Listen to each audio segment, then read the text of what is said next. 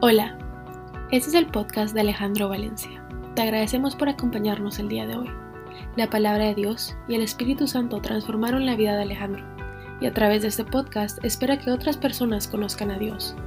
Nuevamente, gracias por acompañarnos y esperamos que disfrutes la charla.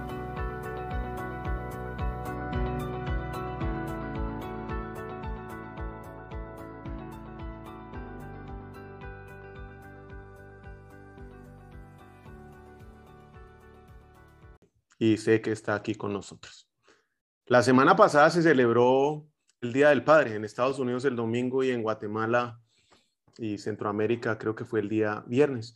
Y esa fecha me llevó a mí a reflexionar sobre las características que, que un padre debe tener. ¿Cuáles son las características que un padre debe tener? Y qué mejor ejemplo que irlas a buscar en Dios, nuestro Padre Celestial. Y a pesar de que tiene un montón, encontré cuatro, cuatro características que de alguna manera me impactaron muchísimo y que las tengo muy grabadas en mi corazón porque son características que de alguna manera quiero desarrollar cada día, cada día más. Y para entrar en materia, pues la primera característica que encontré se llama el compromiso. Fuimos creados por Dios para ser sus hijos y tener una relación especial con Él, pero la verdad es que nos terminamos rebelando contra Él y es una historia que empezó desde el principio con Adán y Eva. Y esto sucede inmediatamente, Dios nos crea. Y lo que pasa una vez Adán y Eva se revela es que Dios interviene. Ahí mismo interviene. No nos abandonó, sin importar la, la decisión que tomamos en ese momento de revelarnos. Dios promete en su palabra que siempre siempre nos cuidará, que siempre va a cuidar de nosotros. Y creo que este es un ejemplo que queda marcado en mi vida y en la de cualquier papá, que debemos seguir con nuestros hijos. Nuestro compromiso se mantiene siempre con nuestros hijos. La segunda fue la compasión. Dios entiende nuestras debilidades. Y el Salmo 103 explica un poco, el Señor es como un padre con sus hijos, tierno y compasivo con los que le temen, pues Él sabe lo débiles que somos, se acuerda de que solo somos como el polvo. Jesús vino a este mundo para ser como nosotros, para experimentar lo que usted y yo experimentamos en nuestro diario vivir. Él entiende perfectamente que es luchar contra una tentación, lo que no sabe que es caer en ella pero nosotros si conocemos que es caer en la tentación, Él no. Él sabe perfectamente lo que vivimos, en lo que nos enfrentamos y pasó todas esas mismas pruebas que usted y yo pasamos diariamente, pero no pecó. Hebreos 4:15 dice, nuestro sumo sacerdote comprende nuestras debilidades, porque nos porque enfrentó todas y cada una de las pruebas que enfrentamos nosotros sin embargo, Él nunca pecó. El amor de Dios quiere lo mejor para nosotros y nos acepta tal y como somos. Pero adicionalmente nos quiere sanar, nos quiere liberar y nos quiere llevar a su gloria. Esta compasión que tiene por nosotros nos da raíces y nos da alas. Las raíces para permanecer junto a Él en todo momento y las alas para desarrollarnos creo que también debemos mostrarle esto a nuestros hijos. Y no pecar por quererlos siempre tener pegados a nuestras faldas, que no se despeguen de nuestras raíces. Y no pecar por darle las alas muy rápido y no acompañarlos en su vuelo. Pero tenemos que estar dispuestos a dejarlos ir. Duele. Tercera característica, cuidado. En inglés, care, cuidado. Y es que Nuestros hijos, si usted ya los tiene, lo habrá podido experimentar. No importa, no, no les importa cuánto usted y yo sepamos, hasta que ellos no sepan y entiendan cuánto nos importan ellos a nosotros. Y créame, pueden pasar años, pueden pasar años y nuestros hijos no van a sentir que ellos nos importan a nosotros. Podemos dar mucha cantaleta, podemos dar muchas instrucciones, podemos eh, proveer económicamente, pero no podemos, no manifestamos lo, lo, que ellos nos importan a nosotros y ellos se dan cuenta. Y el cambio en ellos solo va a obrar en el momento que ellos perciban que ellos, por lo que son, nos importan a nosotros. Dios tiene el cuidado de darnos la provisión. Dios es el que nos provee absolutamente todo. Y es algo que usted y yo debemos tener claros. Mateo 6:25, por eso les digo, no se preocupen por su vida, qué comerán o qué beberán, ni por su cuerpo, qué se vestirán, cómo se vestirán. No tiene la vida más valor que la comida y el cuerpo más que la ropa. Fíjense en las aves del cielo, Mateo 6:26. No siembran ni cosechan, ni almacenan en los graneros. Sin embargo, el Padre Celestial los alimenta. ¿No valen ustedes mucho más que ellos? Él nos da la provisión diaria, nos da el alimento. Nos da el alimento espiritual y nos da el alimento material. Función que como padres debemos cumplir. Dios también cuida de darnos protección. ¿Cuánto te amo, Señor? Salmo 18. Fuerza mía, el Señor es mi roca, mi amparo, mi libertador, es mi Dios, el peñasco en que me refugio, es mi escudo, el poder que me salva, mi más, mi más alto escondite. Neum 1.7. Bueno es el Señor, el refugio en el día de angustia y protector de los que en Él confían. Y yo puedo testificar de eso porque hemos tenido que enfrentar momentos en nuestra vida. Y yo personalmente en el negocio, en donde digo, de aquí no salgo. De aquí no tengo ni idea cómo puedo yo resolver. Y Dios con su amor misericordioso ha proveído, ha proveído esa protección. Él nos ha guardado, Él nos ha salvado, nos ha protegido y nos ha proveído. Pero no solamente nos cuida de esas dos maneras, Dios nos disciplina. Y muchas veces nosotros estamos en contra de la disciplina, pero Dios no solamente nos va a proveer lo material y nos protege, nos va a disciplinar. Proverbios 3:12. Porque el Señor disciplina a los que ama. Oiga eso. Y mientras nos esté disciplinando, está manifestando su amor, como corrige un padre a su hijo querido. Apocalipsis 3:19. Yo reprendo y disciplino a todos los que amo. Por lo tanto, sé fervoroso y arrepiéntete. Nos disciplina y nos corrige porque nos ama. Lo hace con paciencia, con gracia y con mucho amor. Dios nos protege de otros, del mundo, de Satanás y de nosotros mismos. Muchas veces somos nosotros mismos los que nos queremos hacer este daño. Cuarto, cuarta característica. Dios pagó un precio, o sea que su relación con nosotros tuvo un costo. Ser padre tiene un costo. Jesús vino a este desorden de este mundo, vivió como nosotros, experimentó lo que usted y yo experimentamos y nos salvó, pero tuvo un costo. Él entregó su vida por nosotros, él sufrió por nosotros.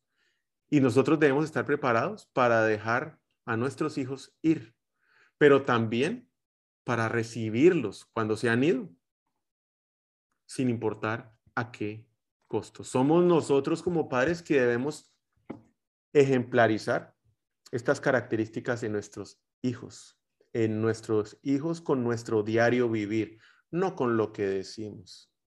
Debemos manifestar que nos importan por lo que son y con estas características en nuestro diario vivir manifestar que tanto los amamos.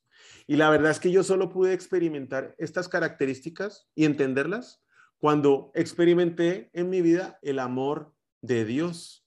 He sentido su compromiso, he sentido su compasión, he sentido su provisión, su disciplina y el costo. Pero ¿qué pasó antes? Y la verdad, no quiero entrar a profundizar en ese tema de antes, ¿por qué no lo hice hasta que lo conocí? Tenía que pasar por ahí. Pero ¿qué me pasa hoy? Porque hoy a pesar alguna de conocer a Dios, muchas veces o alguna de las veces, a pesar de que lo reconozco como mi padre y tener claro que Él nunca me abandona, que Él es compasivo, que siempre va a tener cuidado de mí y que ha pagado un costo muy alto para salvarme, pues me desvío y me desvío del plan original de ese plan que Dios tiene para mi vida. Y me pasa. Y creo que uno de los mayores problemas que hoy tenemos en esta sociedad en la cual nosotros estamos es que la ausencia del padre es manifiesta en los hogares. No solamente física, papás que se van y dejan abandonadas las casas por cualquier razón, no los juzgo, pero por cualquier razón se habrán ido, o papá que como yo estaba ahí, pero emocionalmente completamente desconectado de sus hijos.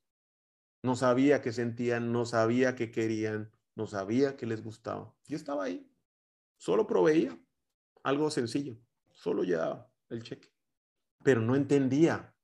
Y mucho menos me conectaba con sus corazones. Entender que ser padre es un contrato a largo plazo y sin cláusula de salida o terminación, y que el padre además siempre tiene que estar en el hogar para recibir a sus hijos, es algo que muchas veces no tenemos claro por andar persiguiendo, por andar desviados. Vivimos en un mundo lleno de rosas y de espinas, y creo que hoy más de espinas que de rosas. Vivimos en un campo de guerra, no en un campo de juegos. Y hoy quiero reflexionar como alguien que ha experimentado el amor de Dios que puede testificar de su compromiso, de su compasión, de su cuidado en mi vida, pero que algunas veces no obra igual con sus hijos. ¿Por qué me desvío? Lucas 12, 48. En cambio, el que no lo conoce y hace algo que merezca, que merezca castigo, recibirá pocos golpes. A todo el que le ha dado mucho se le exigirá mucho y al que se le ha confiado mucho se le pedirá aún más. Y tengo claro que Dios me salvó, me rescató, me dio la vida nueva, porque yo sí sabía muy bien quién era antes y quién soy hoy. Y que en algún momento me llegará a pedir cuentas de todo lo que me ha dado, siendo mi responsabilidad hoy siempre dar más de lo que Él me da, pero a veces no lo hago, porque algunas veces me desvío. Y yo no creo que sea el único que tiene que vivir con este tema. A todos nos debe pasar, nos desviamos a esos viejos hábitos que por años seguimos, que nos alejan de Dios, que nos alejan de los nuevos hábitos que hemos intentado desarrollar, pero que especialmente nos alejan de ese lugar al cual queremos llegar y es llegar a cumplir el propósito de Dios para nuestras vidas.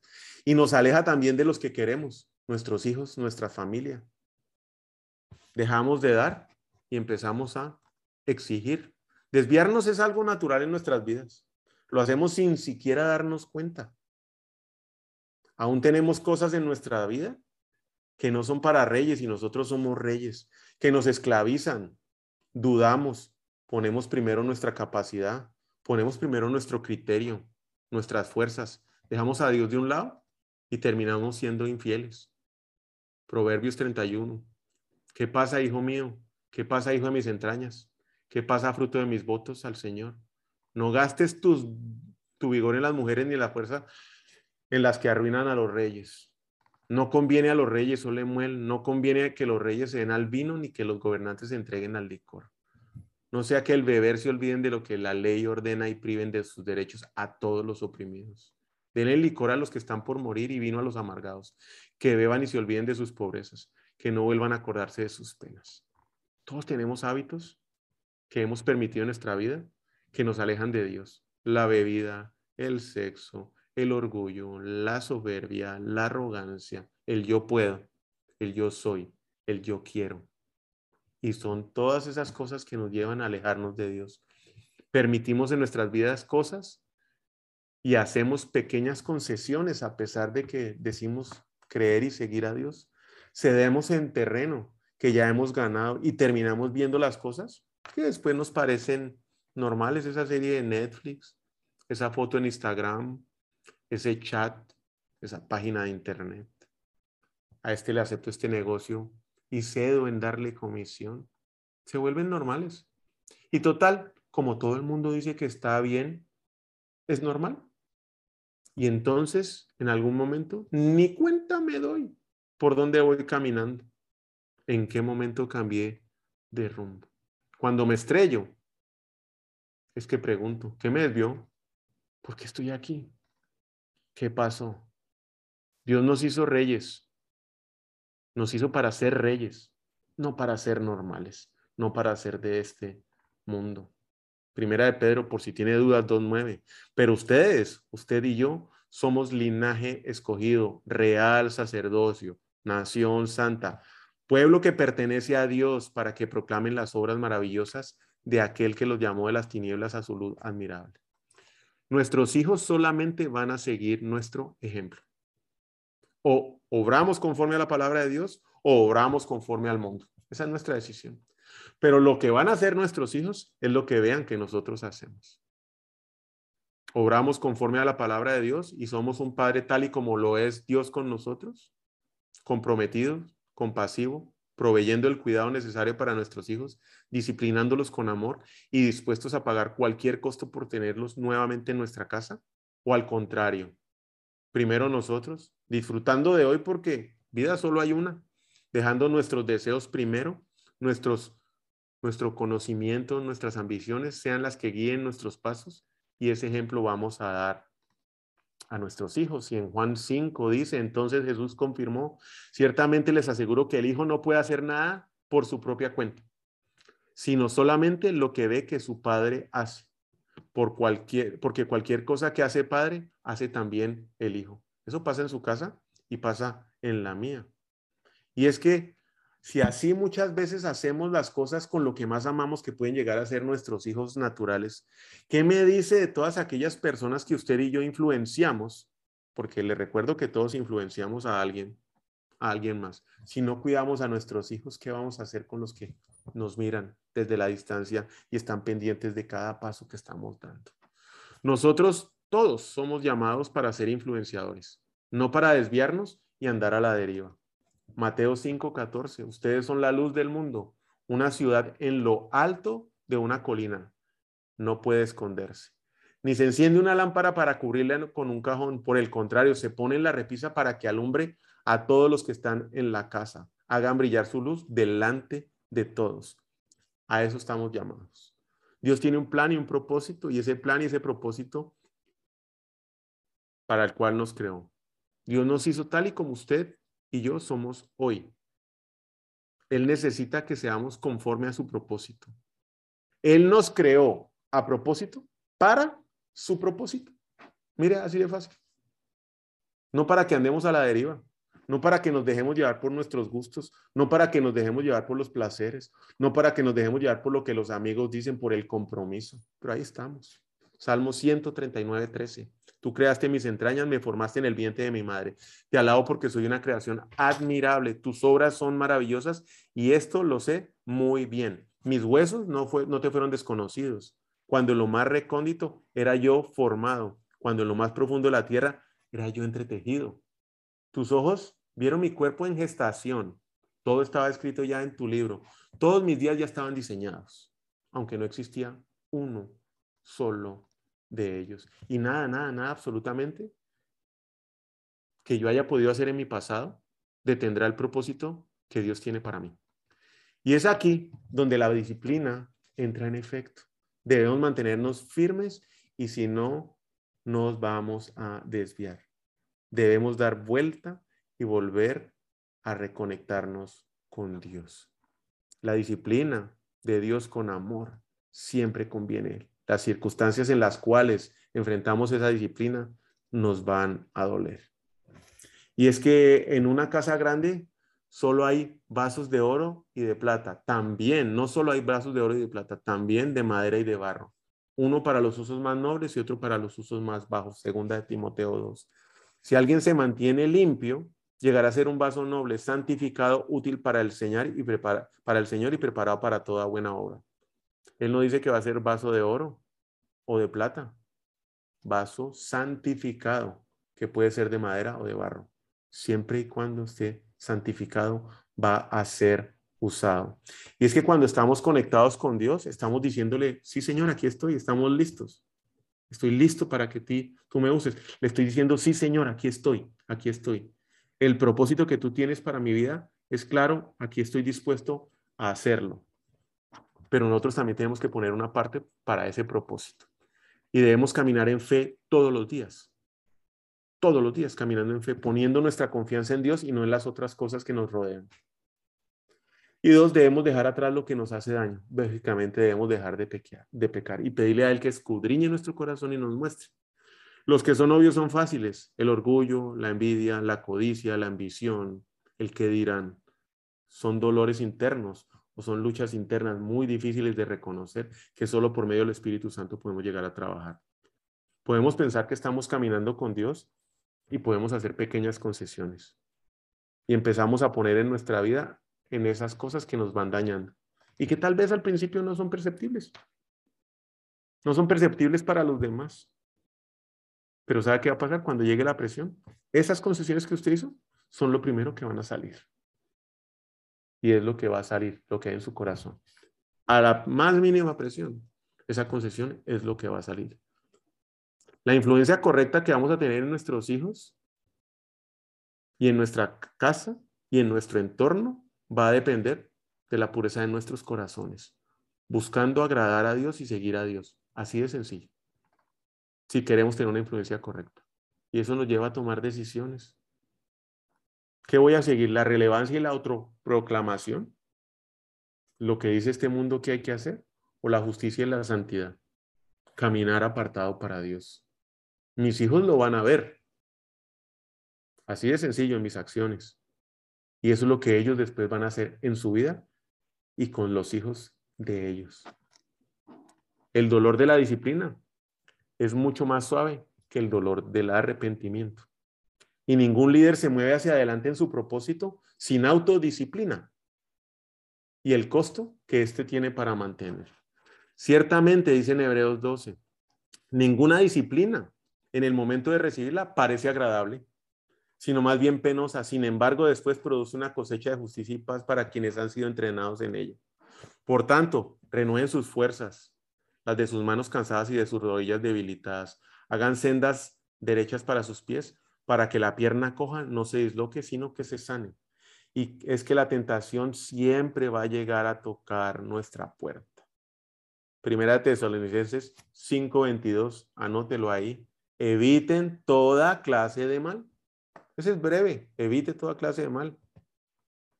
Tengo que correr de la tentación, de toda tentación, de cualquier tentación, por el teléfono, en persona, por email, lo que sea. Tengo que correr de la tentación. Dios tiene mucho más para mí. Compararnos con los demás es algo que nos va a matar, porque no todos sufrimos con lo mismo, no todos sufrimos la misma tentación. Alguien más puede tener mucho más de lo que nosotros tal vez deseamos, pero su corazón nunca va a estar puesto en eso, va a seguir firme en Dios. Y Dios nos pide que soltemos lo que toma nuestro corazón y nos aleja de Él. Al otro lado de la obediencia siempre va a existir una gran oportunidad y requiere la, la disciplina, esa disciplina que Dios nos da con amor para llevar más personas a Jesús, empezando por nuestros hijos.